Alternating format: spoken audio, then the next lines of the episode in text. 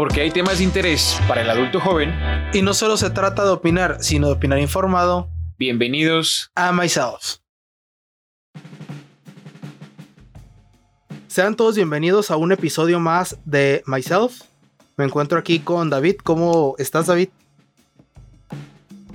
Hola, Víctor. Muchas gracias. Eh, muy bien. Eh, una, nueva entrega del podcast, el cual lo habíamos pausado por unos momentos, pero regresamos otra vez para compartir algunos temas con ustedes. Sí, queremos ahí una disculpa a todos los que nos escuchan.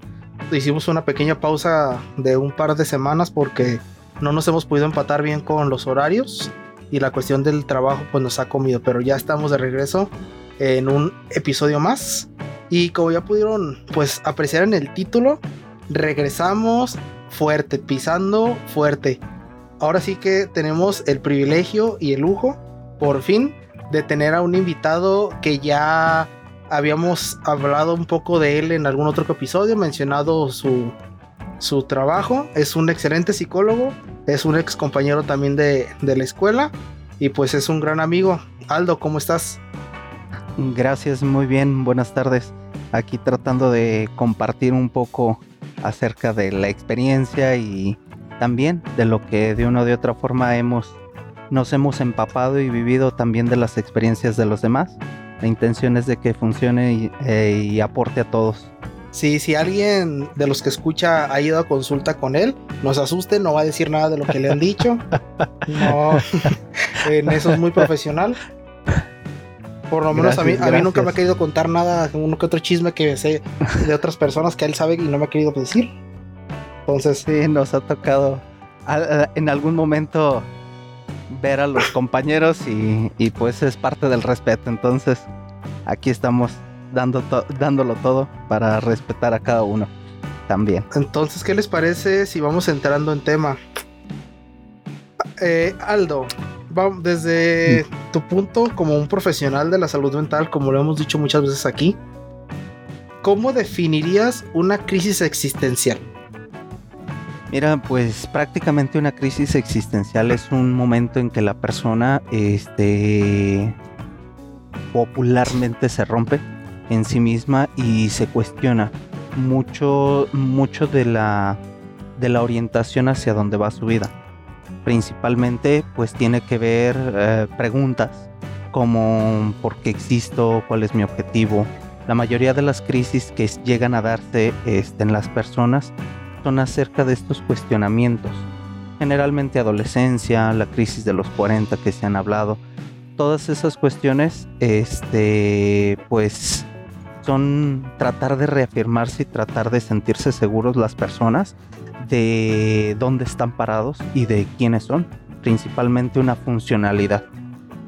Ok, entonces algo que me llama mucho la atención es que no hace mucho me enteré que, había crisis de los 25 y que crisis de los 30, o sea, prácticamente todas las etapas tienen crisis. Mm, pues realmente, este, ahora sí que tiene que ver mucho con los los detonantes que generan estas crisis. Realmente uno de los primeros detonantes eh, en nuestra vida, pues a final de cuentas es el duelo. Entonces cualquier duelo llega a generar una crisis. ¿sí? Una crisis tal vez no, no tal cual sí existencial, porque no es lo mismo cuestionar tu existencia a que te pegue la cuestión emocional.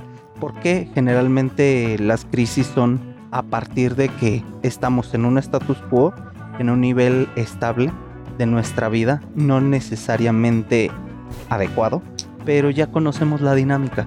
Entonces cuando algo existe una variación fuerte, se detonan estas crisis. Ahora sí, en específico, las crisis existenciales eh, tienden a ser, ahora sí que la psicología, dependiendo de sus ramas, tienden a, en algún momento, a, pues entre comillas, inventar muchas o llegan a generarse muchas por cuestiones de la edad relacionadas con las cuestiones laborales. Las crisis suelen darse también porque llegamos a dejar eh, actividades como lo que sería la escuela, que suelen ser las crisis de los 25, porque llegan a las personas a una jubilación y entonces es cuando las personas generalmente se cuestionan acerca de su existencia, tal cual. Ok. ¿Lo mismo pasa en los 40? Sí, sí, sí, sí, porque generalmente se asocian a que las cuestiones sociales, el ser humano definido como un ser biopsicosocial, entonces está muy estimulado por las cuestiones que te rodean, el contexto. Entonces estamos muy casados a que el factor edad eh, determina mucho en nuestra, en nuestra vida. Mm, las cuestiones físicas se asocian a esta misma edad. Entonces, cuando en algún momento hemos categorizado las edades como bloques, la edad de los 20, la edad de los 30, la edad de los 40, entonces suelen detonarse este tipo de situaciones por un contexto social. Ok. ¿Cómo, ¿Qué opinas de esto tú, David? Siento que, pues bien como comenta algo, eh, normalmente solemos estandarizar por etapas el punto de, de inflexión a, ese sentir, como son cambios que estamos teniendo, vaya, y son cambios que no están representados en un, o más bien indicados de cómo tenemos que seguirlos. Eh, básicamente eh, tenemos que ir viendo cómo podemos desarrollar nosotros mismos y al ver que a lo mejor no es como te lo van platicando o como lo pasaron personas cercanas contigo, eh, sientes que no encuentras un sentido a, a, lo que estás viviendo.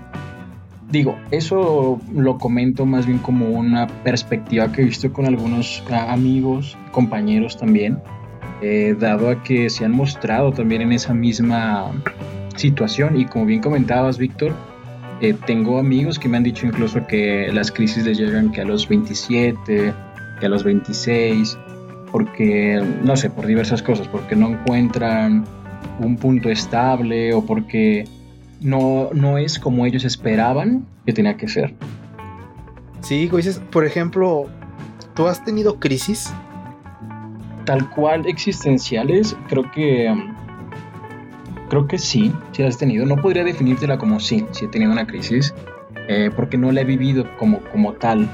Sí he tenido las situaciones de plantearme de, bueno, ¿y ahora qué voy a hacer? O sea, nada más tengo que trabajar y nada más tengo que conseguir el título cuando era estudiante este, para poder hacer algo.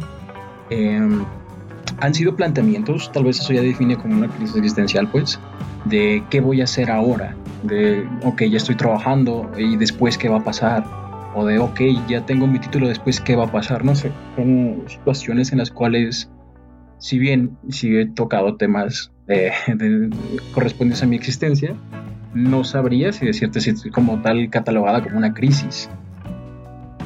Ok, porque tú, Aldo, a ti la, la pregunta te la extiendo más que solo eso, es, ¿tú cómo has vivido las crisis existenciales antes y después de haber estudiado psicología?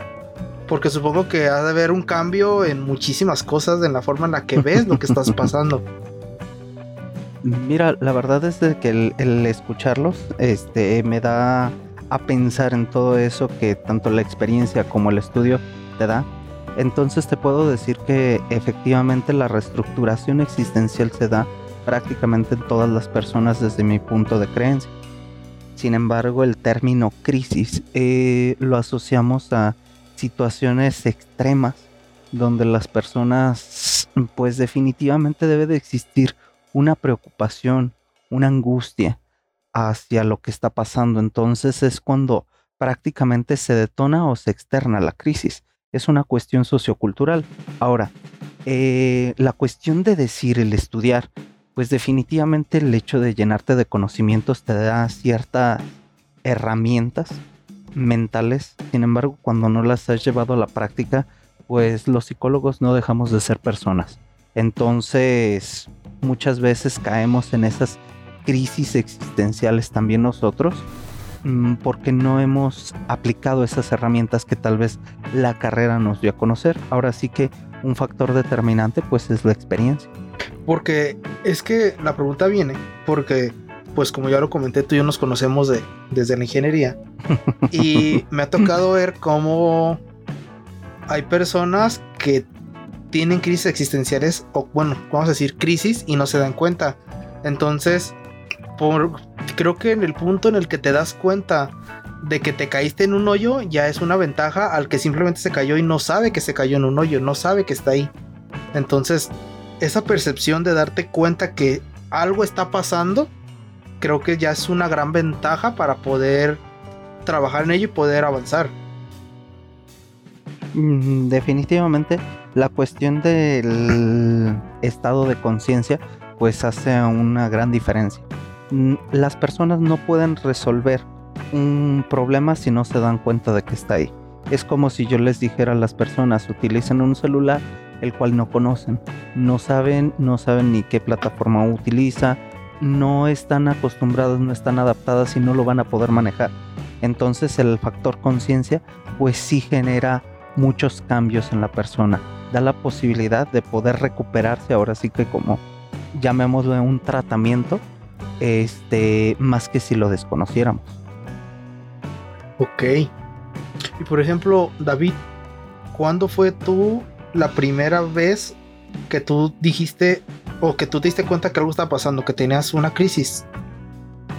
Pues justamente fue en mi época de estudiante, yo creo que más que nada en la preparatoria, en ese cambio en el que, bueno, tenías algo de la secundaria que era, ok, vas a estudiar esta carrera, tal cual, algunas, algunos pudimos estudiar en secundaria técnica, otros nada más era la pura secundaria y hasta ahí. Entonces, por así decirlo, era como que, ah, ok, es primaria, secundaria. Y ya después, no sé, en preparatoria, ya en, el punto en, el que tú escoges una carrera, eh, por así decirlo, estás escogiendo a lo que te vas a dedicar en un futuro, por así decirlo nada más. No siempre tiene que pasar. Entonces, llegó un punto de inconformidad de mi lado, en el punto en el que dijo que yo escogí esto y si lo escogí, tengo que ser bueno en esto, tengo que dominar lo que tengo que, lo que estoy estudiando, porque pues esto me va a definir, por así decirlo, en un, en un futuro. Entonces yo me llené la cabeza de que tenía que aprender a programar, de que tenía que aprender a, a, armar los circuitos más rápido, a entender todo lo que pasaba, todos los problemas que sucedían para poder solucionarlos y después poder tener un futuro en ello pero eso me terminaba agobiando, me terminaba incluso diciendo de que, oye, pero pues eh, si al final no te gusta tanto, pues ¿por qué estás haciendo esto? Este, ¿Sería bueno dejar la carrera o sería bueno tomar otra alternativa? No sé, ese, ese punto de comparación en la preparatoria del yo escogí esto, yo tengo que hacerlo, de más bien no, no dejarlo, eh, ¿cómo puedo decirlo? Mm, no establecer el de que, ok, pues si no te gusta, pues simplemente puedes irte por otro lado o ver otras alternativas, sino de que tengo que hacerlo, sino el punto de que tengo que realizarlo, estoy en esto porque yo lo elegí, entonces tengo que sacarlo adelante. Yo creo que esa fue una, la primera, digamos, y de la que sí me puso como que más cuestiones sobre lo que estaba haciendo y lo que quería hacer en un futuro. Porque fíjate que yo mi primer, o la que yo me recuerdo, y es de las más fuertes, fue también cuando estaba en la prepa, que, que me doy cuenta que soy sexual y se viene un cambio en mi vida, porque en ese momento también me doy cuenta que no creo en ninguna religión, en ningún dios. Entonces todos esos cambios de pronto me quiebran de una forma muy fuerte. Pero creo que la crisis más fuerte que he tenido, y Aldo sabe de ella, es cuando leí El hombre mediocre, que es un libro que le recomiendo a todo mundo que lo quiera que busque un libro que no sea una novela y que les ponga a pensar. El hombre mediocre de José Ingenieros es eh, por, predilección mi libro favorito. Y ese libro me puso en mi lugar, o sea, me mostró dónde era, cuál era mi punto en el, en el universo, en la sociedad, que ya me dejé de cuestionar el hecho de qué voy a hacer, qué tengo que, hacia dónde voy, qué, qué soy o todo eso para entrar en una crisis de no quiero ser, no quiero estar en el punto donde me acaban de colocar. Entonces, por ejemplo, Aldo nos puede hablar de eso, o sea, él, él sabe de, porque él, lo ha platicado muchas veces con él, incluso él sabe más o menos de qué se trata el libro y ya, lo hemos comentado en muchas ocasiones. No sé, Aldo, ¿cómo, o sea, ¿qué, ¿qué opinión te merece esto? Este, definitivamente eh, todo lo que han referido en esta participación puedo, puedo decir que la cuestión de la existencia va muy identificado el término valor, o mejor dicho, autovaloración. Eh, en el momento que nosotros nos damos cuenta de qué valor tenemos, de qué es lo que queremos hacer, cuánto vale nuestro tiempo, cuánto vale eh, nuestro pensamiento, nuestras ideas, pues entonces es donde reestructuramos. Generalmente las personas que les llega o les cae ese, ese punto donde se rompen esa crisis existenciales porque no encuentran ese valor, porque se cuestionan en ese contexto donde no, no tienen ese reconocimiento que en algún momento ellos buscan. Entonces, efectivamente, el, el texto que tú refieres, el hombre, el hombre mediocre, pues es un texto que te hace orientarte definitivamente al hecho de dónde estás, qué vales, cuáles son las características de una persona mediocre y qué tantas de esas características uno cumple en su vida diaria. Entonces te hace reestructurarte para salir, adelante y reconocerte y valorar aquello, aquello que uno tiene en sí mismo.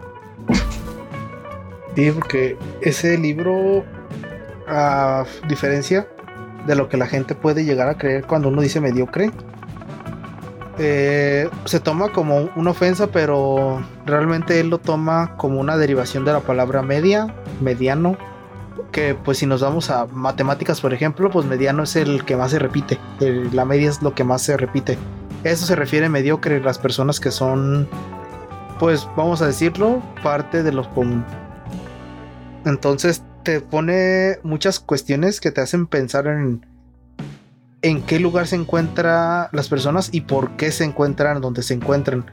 Entonces es, sí es un libro que yo recomiendo ampliamente a todos los que quieran leerlo y llorar un ratito porque se quieran sentir mal consigo mismos. Es un excelente libro.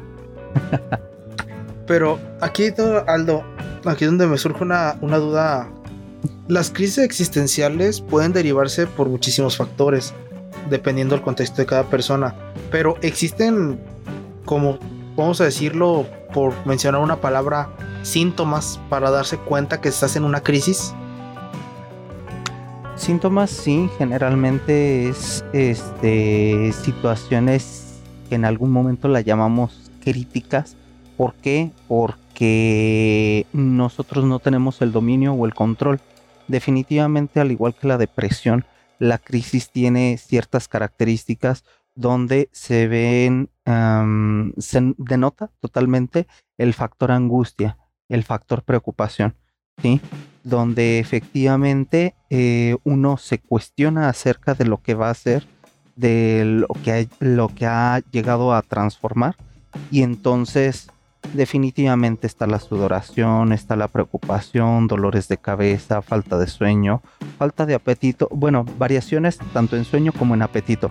Puede ser falta o aumento de, igualmente este sueño, falta o aumento de, ¿sale? Entonces estas situaciones pues mm, pueden ser indicativos de estas crisis existenciales, además de que pues estamos cayendo en un factor de conciencia el cual de una o de otra forma nos estamos retroalimentando a cuestionarnos acerca de lo que estamos haciendo, de lo que hemos logrado, de dónde estamos, de quiénes somos, de cómo valemos, de cómo nos valoran. Nos cuestionamos acerca de nosotros y de nuestro contexto. Entonces son factores determinantes en una crisis existencial. Ok, ¿y existe algún punto en el que uno pueda decir, ah, ok, me estoy en una crisis, este, pero lo puedo manejar o diga, sabes que esto ya debería de, buscar ayuda. Eh, ¿Se puede de alguna forma determinar o medir? ¿O eso ya depende de si ya te estás muriendo casi casi por lo que está pasando? Como factor cultural, la mayoría de las personas buscamos ayuda ya cuando la situación nos rebasa y definitivamente sentimos que nos morimos. Entonces eso es un factor común, es una cuestión cultural y social sin embargo, simplemente el hecho de que yo no me sienta satisfecho con las preguntas que yo he encontrado es razón suficiente para buscar alguna ayuda. Puede ser alguna amistad en algún momento, puede ser alguna persona cercana, ¿sí? O algún maestro que yo tenga este cierto respeto por su experiencia de vida. Entonces te pueden orientar. Sin embargo, si aún no te satisface, pues definitivamente lo más adecuado es buscar una, una ayuda profesional. ¿Sale? Ok. Dime, pregúntame. Sí, es que estaba pensando, ahorita dijiste lo de la conciencia eh, en, en lo que va de, de este episodio. Y Sí. me llega la pregunta de, ¿solo las personas que tienen una cierta conciencia o un cierto nivel de conciencia sobre sí mismo sufren crisis o es general independientemente de eso? Porque lo sabemos, hay personas que prácticamente no tienen conciencia de sí mismos. Sí, no, no, no. Definitivamente eh, sí juega un papel trascendental. Tal vez en el nivel o la magnitud de la, de la crisis. ¿Por qué? Porque hay personas que no han desarrollado o que simplemente no les interesa este, desarrollar esta conciencia y pues pueden omitir totalmente esa situación o ese tipo de pensamientos y regresar a sus labores cotidianas, a lo que ellos deben de realizar o cumplir y entonces se despreocupan de. Y efectivamente, no es que no les haya ocurrido esa situación o esos pensamientos que lo llevan a la crisis existencial, sino más que nada los evadieron. La, la cuestión con la crisis existencial es que es una oportunidad para nosotros progresar y sacar algo más de nosotros que ni siquiera nosotros conocíamos. Entonces, pues ellos omiten esa oportunidad y simplemente se quedan en, en lo que ya conocen. Entonces, prácticamente puedo decir que viven felices, pero en su en ese nivel en el que ya se encuentran, sin avanzar. Sí. Porque, o sea, tú y yo Sí, conocemos, De manera sutil y resumida, sí. o sea, porque tú y yo conocemos a una persona que vivía feliz, pero de pronto quiso subir y pues estaba que se lo llevaba la chingada. Sí, sí, sí, es correcto. O sea, ¿por qué? Porque volvemos a la, a la misma situación. Cuando uno trata de cambiar su status quo o su dinámica común, pues evidentemente te- vas a enfrentarte a situaciones, ambientes diferentes. Entonces, también tiene que ver con esa preparación de y resistencia que tienes al cambio.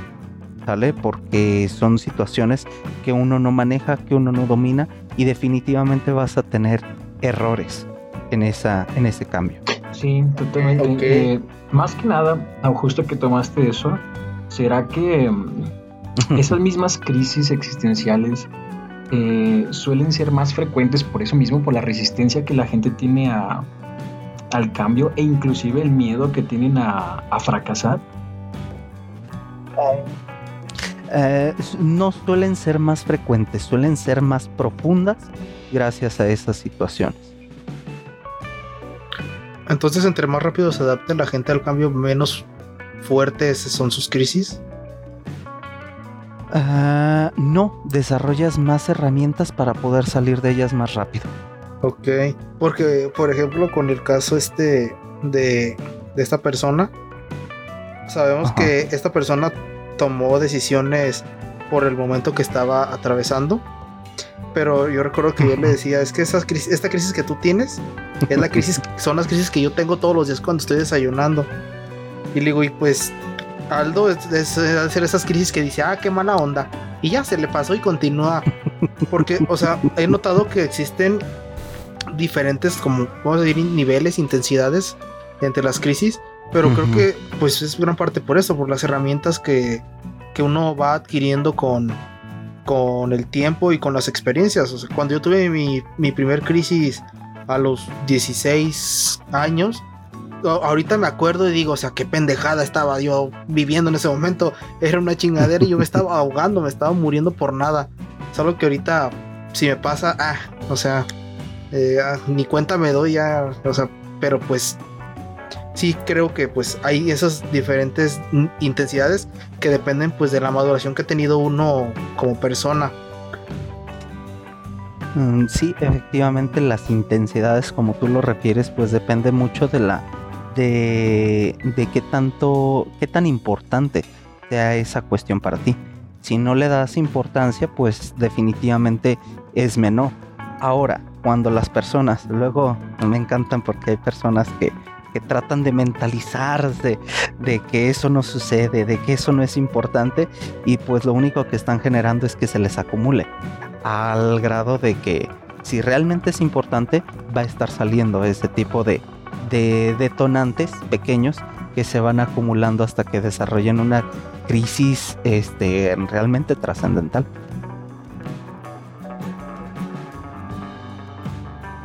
Adelante, David. Ah, sí, este, vaya, antes no sé si interfiere con lo que vayas a decir tú, Víctor, pero eh, justo con lo que estaban comentando ustedes, eh, vaya, que han identificado mayormente o con mayor efectividad sus crisis, esas herramientas de las que ustedes hablan, eh, ¿son solamente las personas que puedes desarrollar tú o hay algunas que podamos, por así decirlo, utilizar nosotros para poder afrontar mejor esas crisis? Vaya, me, refiero a que ustedes ya conocen esas herramientas con las cuales pudieron salir de esas crisis. Hay algunas que podamos utilizar también nosotros de las que ustedes hayan experimentado. Ok, spoiler, Aldo no te va a decir eso. Ah, ok.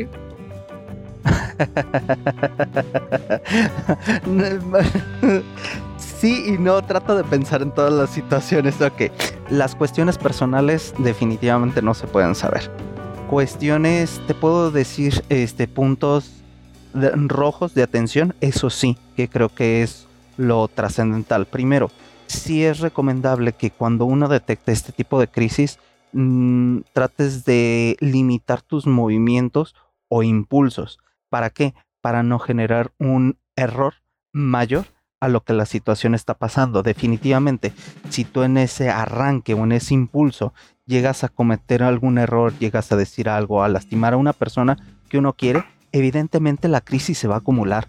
Eso es evidente.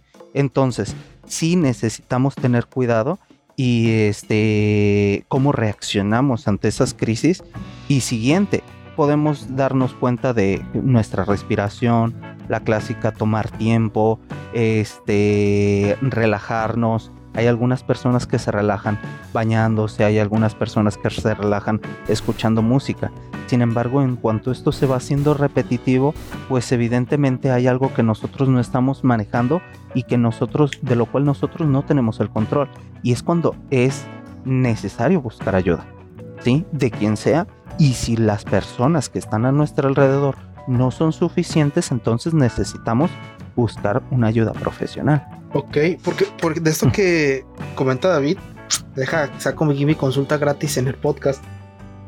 Eh, o sea, yo tengo un mecanismo, David, ahorita que preguntas de esos, que no sé en qué momento lo desarrollé, no sé cómo fue.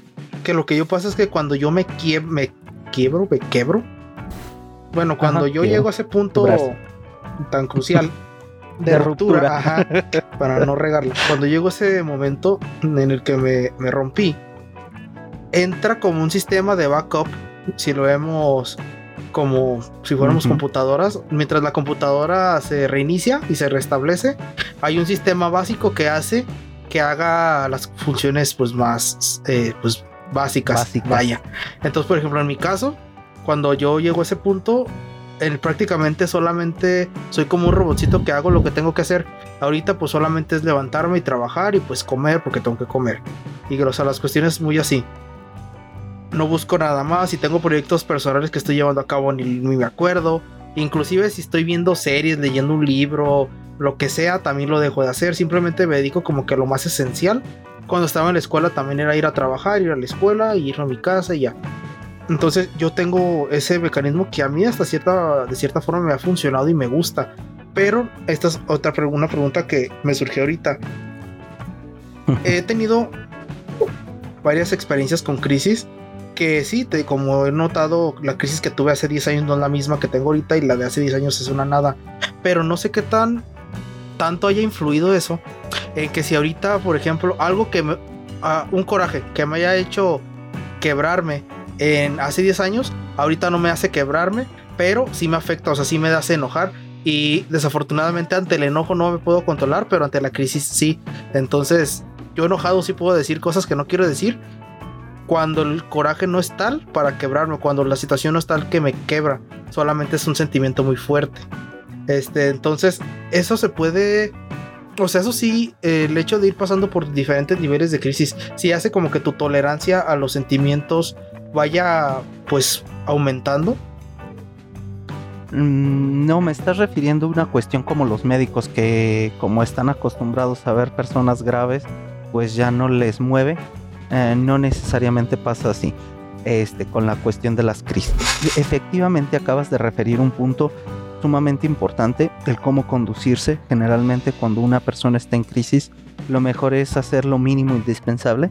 ¿Por qué? Porque es con lo que cumples, la situación no se agrava, la crisis no crece y no me saturo de nuevos, de ahora sí que de nuevas sensaciones, de nuevas percepciones, llámese noticias, llámese este, como tú lo decías, novelas, series, todo eso lo quito para que no sature mi cabeza de ideas. Eso es una buena función, ¿vale? Sin embargo, efectivamente, la cuestión de los de los mecanismos de defensa, que era lo que tú referías en algún momento, todos los tenemos las personas, nuestros mecanismos de defensa nos han hecho llegar hasta aquí y nos protegen de situaciones que ponen en riesgo nuestra integridad, principalmente emocional.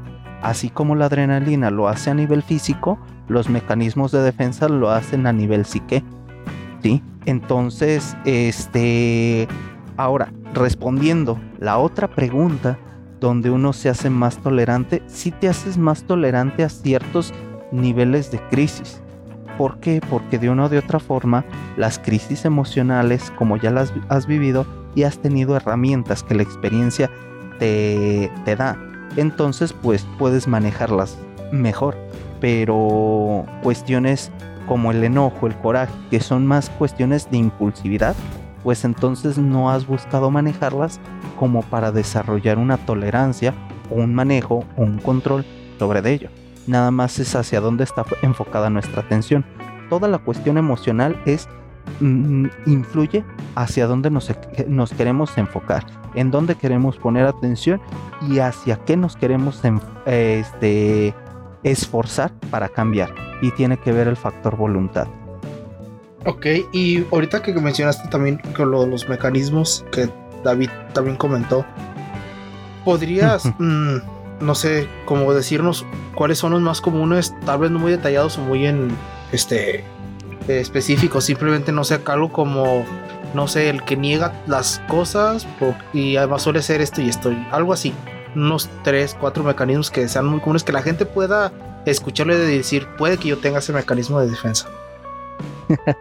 Ok, hay muchísimos mecanismos de defensa. Los mecanismos pueden ser a nivel individual, a nivel personal. ¿sí? Sin embargo, hay ciertas características que son de índole común, según algunas teorías. Este, uno, uno de los mecanismos de defensa, ¿sí? hacia, el, hacia cómo yo percibo la situación, puede ser este, la proyección. Clásico que los niños están llorando y les das un peluche para que se tranquilicen porque es su peluche favorito. Entonces, ellos, al ver que tú, uno, se siente y llora, al, en el momento en que el niño le preocupa, pues te acerca su peluche favorito, porque él se tranquiliza, entonces proyecta lo que él tiene en el otro. Eso es uno de los principales mecanismos de defensa, porque no hacemos consciente la situación del otro. Solamente nosotros estamos eh, dándole a la otra persona lo que nosotros llegamos a necesitar. Otra situación en algún momento definitivamente es la evasión. La evasión es un mecanismo de defensa que nosotros como sociedad utilizamos muchísimo. Y esto sí quiero aclararlo.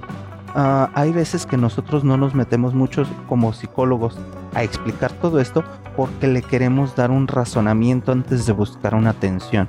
Eso sí es cuestión de cuidado no traten de solamente dar una, una estructura lógica a las situaciones que están viviendo. Busquen la atención. ¿sí? Si ustedes se dan cuenta que lo requieren, porque si no, al final de cuentas lo único que vamos a hacer es complejizar las cosas y entonces antes de solamente necesitar una ayuda como un psicólogo, vamos a necesitar una ayuda también médica como lo que es un psiquiatra. ¿Por qué? Porque las cosas rebasaron más allá de nuestro control que podemos, de las situaciones que podemos manejar. Entonces, La evasión sí es un mecanismo de, de defensa muy, muy común entre nuestra sociedad la cual nosotros, ah, fíjate lo que le pasó a fulano, ay sí, no importa, ay sí, este, mm, mm, ¿qué, qué importancia puede tener el hecho de que, de, que un familiar haya muerto, ¿sale? ¿Por qué? Porque simplemente lo criticaba, lo juzgaba, este, se enojaba, se peleaba con la persona. Entonces, el evadir, ¿sí? Nos puede detonar automáticamente en una crisis ¿Por qué? Porque estamos como una olla de presión. Acumulamos situaciones. ¿Sale? Ok, entonces en esos, en esos puntos más bien aconsejarías que la gente no, no guardara lo que tiene que expresar con las demás personas, aparte de consigo mismos? Mm, aconsejaría que uno, antes de buscar darle una razón lógica, evaluar si es necesaria la ayuda de qué tipo y en qué nivel. Eso es lo que aconsejaría. Si queremos mejorar lo que sería un estado de conciencia, hay que ser conscientes primeramente, ¿sí? De qué tanto podemos llegar a necesitar un apoyo. Porque sí, me, sí, qué bueno que lo, mencionaste y me hizo recordarlo. Creemos eh, de manera cultural que la persona independiente es la que se enoja con todos y dice que al cabo que no necesito de nadie. Eso nada más es un berrinche, un capricho. Aquella persona que en algún momento es independiente es aquella persona que sabe sus necesidades, sabe sus carencias, sabe y sabe con quién buscarlas y de qué manera irlas satisfaciendo. ¿Por qué? Porque no, mm, a ver, tenemos la idea de que, por ejemplo, la pareja va a satisfacer todas nuestras necesidades, o un amigo, una persona que nosotros queramos como nuestros padres, entonces, pues no es así. Hay veces que nuestras carencias debemos de manejarlas e irlas satisfaciendo con distintas personas, porque es la habilidad o es lo que ellos nos pueden dar. ¿Y las carencias vienen a formar parte de los factores que detonen en una crisis de una persona? El hecho de no cumplir con las carencias detona en crisis definitivamente pero mm, el hecho de que caigamos en una crisis no quiere decir que nuestras necesidades no están satisfechas.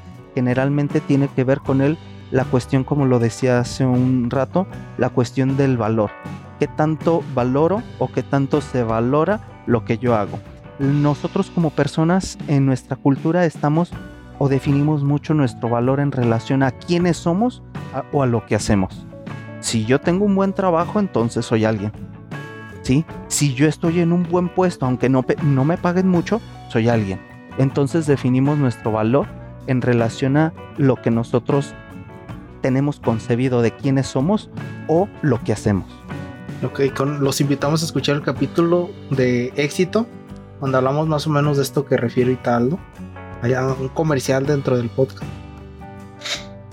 Sí, es que es muy interesante todo esto porque te das cuenta de que estamos hablando de algo que las personas, muchas veces la gente pareciera que les da vergüenza y no quieren admitir que han tenido crisis o que están en una crisis, que creo que es parte del mecanismo de evasión. Pero, por ejemplo, en este sentido, correcto, tomando en cuenta que es tan común, se podría decir que es un mecanismo cultural. Sí, la evasión es un mecanismo cultural. Y, y para una crisis es puede ser peligroso o no o qué mecanismo podría ser como que tú digas tener este mecanismo para una crisis sería es muy muy riesgoso porque puede detonar algo mayor además de la evasión que pues solo te hace acumular. Exactamente ese es el punto. Lo que acabas de decir es lo primordial. No es el hecho de que nosotros eh, lleguemos a evadir la situación, sino es cómo se va acumulando. Eso es lo peligroso. Todas las cuestiones que se han detonado a nivel social, este, pues no me gusta referirlo, pero cuestiones de matanzas, cuestiones, em, son situaciones que se han ido acumulando a lo largo de una vida, a lo largo de una experiencia. Y entonces salen de esa forma o se externan de esa forma hasta cierto punto nuestra sociedad las refiere como falta de control. No sé si me di a entender. Sí, más que nada el punto es este, digo, como les comentaba, sí lo he visto en varias personas que tratan de evadirlo para no, mm, ¿cómo podría expresarlo? Para no sentirse mal, vaya, o más, más, más bien más mal en el entorno que les rodean. Eh, como pensando que van a sentirse eh, juzgados o que no van a ser comprendidos, aun cuando ellos mismos no comprenden por qué están pasando por esa misma crisis. Entonces, sí, o sea, con lo, con lo que comentas, creo que evasión puede ser la más peligrosa, eh, si no es que la más, em, en este tipo de crisis. Aunque también en otro aspecto, no sé, no sé cómo bien cómo interpretarlo, pero he visto muchas personas que sí te comentan, ah, es que vas a tener esta crisis y vas a llegar a, a, tal edad como lo comentaba en el principio. Por ejemplo, la famosa que comentó Víctor de los 25 años. Eh, um, personas mayores me comentaban, no, es que cuando llegues a los 25 años vas a entender esto y lo demás. Y puedo decir, no sé, Víctor, ahorita que me comentan bien, pero yo llegué a los 25 años y, y no la afronté, ¿sabes? Era como de que, bueno, ¿dónde está la crisis? ¿A qué va a llegar? No sé, Víctor, ¿tú cómo lo experimentaste? Fíjate, yo, yo al revés, yo la tuve esa como los 17 años cuando me explicaron cómo era la crisis de los 25, dije, ah, caray, esa fue la que tuve a los 17. Hay personas que por su edad madurativa o experiencia este, de índole personal, pues uh, te enfrentan a distintas crisis en cuestiones cronológicas diferentes. Eh, tiene que ver más que nada con las experiencias eh, que uno ha vivido Nada más el factor de la edad es un término común. Necesitamos, nuestra sociedad nos dice que necesitamos medir las cosas y darle una aproximación, pero cumplimos ciertas características, los cuales nos dice, ah, yo tuve este tipo de situación a tal edad, bajo estas características, con sus particularidades siempre, pues. Podría decirse que se trata de normalizar el hecho de que todos, bueno, no todos más bien, pero más bien de que al llegar a cierta edad la tendríamos o la tendríamos que tener, podría ser eso, o, por más bien, la pregunta va enfocada ahí, ¿por qué más bien tratan de normalizarlo? Mm, para darle una, una estructura. Las personas buscamos conocernos y al no ser leyes tratamos de decir que no somos tan distintos de algo. Eh, una de nuestras necesidades básicas es pertenecer si nosotros no pertenecemos, entonces muchas veces nos cuestionamos quiénes somos. Por eso al ser humano lo define la psicología como un ser biopsicosocial. Entonces. Por lo mismo de que entonces, o sea, se clasifica en este inter, en ese intervalo, por lo mismo de que es muy común que a esa edad estés terminando una carrera, que estés empezando en el mundo laboral, eh, que ya estás en el punto en el que tú se te pregunta que para cuando te casas. es correcto. Eh, la presión social.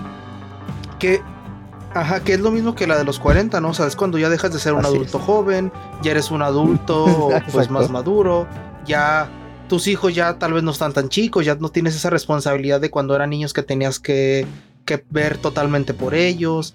O sea, y ya eso de chale, o sea, lo que no pude hacer por tener hijos, por trabajar, por lo que sea, ahorita ya tengo tal vez el tiempo y el dinero para hacerlo, que llega eso de que se compran y se tatúan y cuestiones así que no es que estén en una crisis de, ah, están eh, tal cual, están haciendo pues lo que dejaron hacer porque no lo pudieron hacer por alguna cuestión o no. Sí, también necesitamos diferenciar este tipo de situaciones. Que puede haber determinante, eh, puntos determinantes, pues sí, o, o alarmas. Sin embargo, las personas pues tampoco y la, psicología nos dice que tampoco podemos estar irrumpiendo la vida de los demás. Ah, te hiciste tatuajes, entonces tienes crisis. Ah, te hiciste ya cinco perforaciones, ya tienes crisis entonces. O sea, tampoco podemos estar haciendo eso. Sí, porque también es característico de las personas nosotros meter una la cuchara donde no nos llaman para querer ayudar donde no necesitan. Entonces. Sí, ya me cayó la pedrada ya. Digo, hay que ir nada más teniendo cuidado con eso. Sí, y justo este punto, o sea, ok, ya vimos que tú como persona más o menos cómo puedes medio identificar si tienes una crisis para que si quieres tener una crisis puedas buscar ayuda.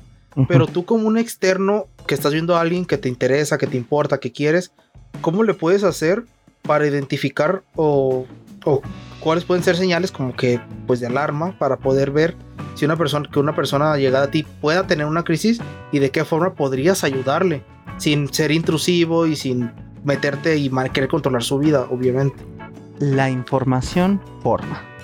Eh, el hecho de que la información eh, que tú puedas compartir le ayude a la persona a tener un distinto panorama al que, al que se encuentra, pues definitivamente le cambia la perspectiva. Nosotros no podemos llegar y decir o tratar de ayudar donde no nos han, donde no nos están pidiendo. Sin embargo, sí podemos llegar y compartir la información que en algún momento nosotros tenemos, donde a mí me parece y uno comparte su opinión, su experiencia o lo que ha percibido. A mí me parece que estás teniendo una crisis. Yo he escuchado que las crisis se llegan a tener así. Te puedo apoyar en algo. Este, quieres compartirme algo. Te puedo aconsejar en algo. Sí, uno abre las puertas. Sin embargo, como te digo, la información forma y quiere decir que en algún momento, ¿sabes qué? A mí me parece que llegas a necesitar ayuda. No necesariamente me la puedes pedir a mí. Sin embargo, pues puedes solicitarle a alguna persona que tú le tengas la confianza, pero es importante para que tú estés bien. tan simple como eso, puede ser un factor determinante y de cambio para que la persona la podamos orientar y ayudar. Entonces llegas, ofreces ayuda, no llegas y te metes a fuerzas. Mira, uno se mete más que nada con las personas que en algún momento son allegadas y ya tienes la confianza, ya tienes otras herramientas, ya sabes, el, ahora sí ya hay un factor de comunicación común en el cual este pues ese código entre amigos, entre pareja, entre hermanos, entre familia, padre hijo, madre hija, este ya saben cómo manejarlo, entonces se pueden meter, pero cuentas con otras herramientas, no nada más llegas y te metes con un desconocido. Además, si uno lo hace y el desconocido te da esa, esa entrada, pues uno ahora sí que en esta sociedad debe de estar a reservarse y cuidarse. Entonces, también puede ser este alguna situación ya preparada. Entonces, siempre hay que hacerlo con cuidado. Algún otro. Ok, es que el, tema da para, para más y más pero ya nos pasó una vez que nos alargamos dos horas en, en, una plática que tuvimos y tuvimos hasta que partir el, el, episodio. Sí. Sí, entonces creo que para el día de hoy, para el tema del día de hoy, con lo que hemos hablado, pues es suficiente para más o menos dar una idea a las personas que nos escuchan sobre esto. Que quede claro que lo que se dijo ahorita no es ley, no porque tú tengas algo de lo que se mencionó quiere decir que ya tengas una crisis. O, no, o puede que tengas una crisis y no tengas de lo que se mencionó ahorita y no por eso ya lo, tienes que ignorar. O sea, ya es pues muy individual de cada persona. Sí. Este, Entonces, ahora sí que como, como puntos principales, el hecho de que una situación nos esté preocupando es como la cuestión del dolor. El dolor aparece por algo y es para salvaguardar una parte de nuestra integridad, generalmente física pero en las cuestiones emocionales también se presenta. El punto, como lo he referido, lo más importante es no estarlo evadiendo constantemente sin buscar ayuda, porque eso quiere decir que nosotros no lo estamos sabiendo manejar, no tenemos las herramientas o la experiencia necesaria y entonces es importante buscar este consejo, algún apoyo, ya sea personal o si no son suficientes, buscarlo de manera profesional.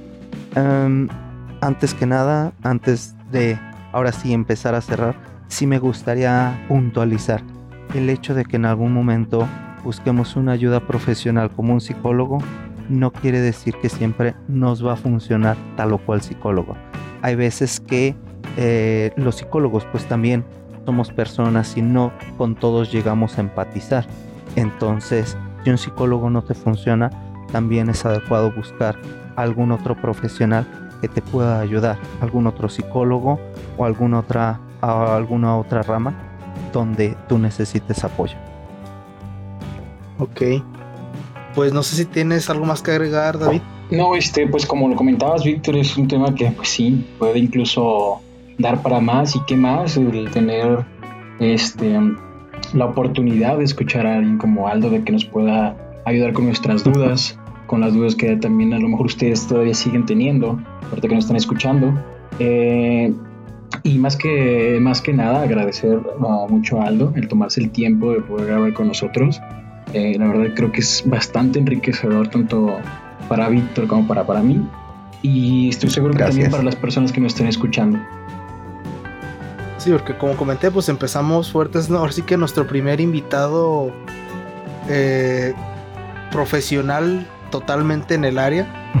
Eh, hemos tenido otros invitados también que son también profesionistas, pero no de exactamente como tan enfocado, tan centrado como Mesaldo. Entonces, pues nada, eh, ojalá no sea la última vez que, que te tengamos aquí, Aldo. No, no, no, con todo gusto.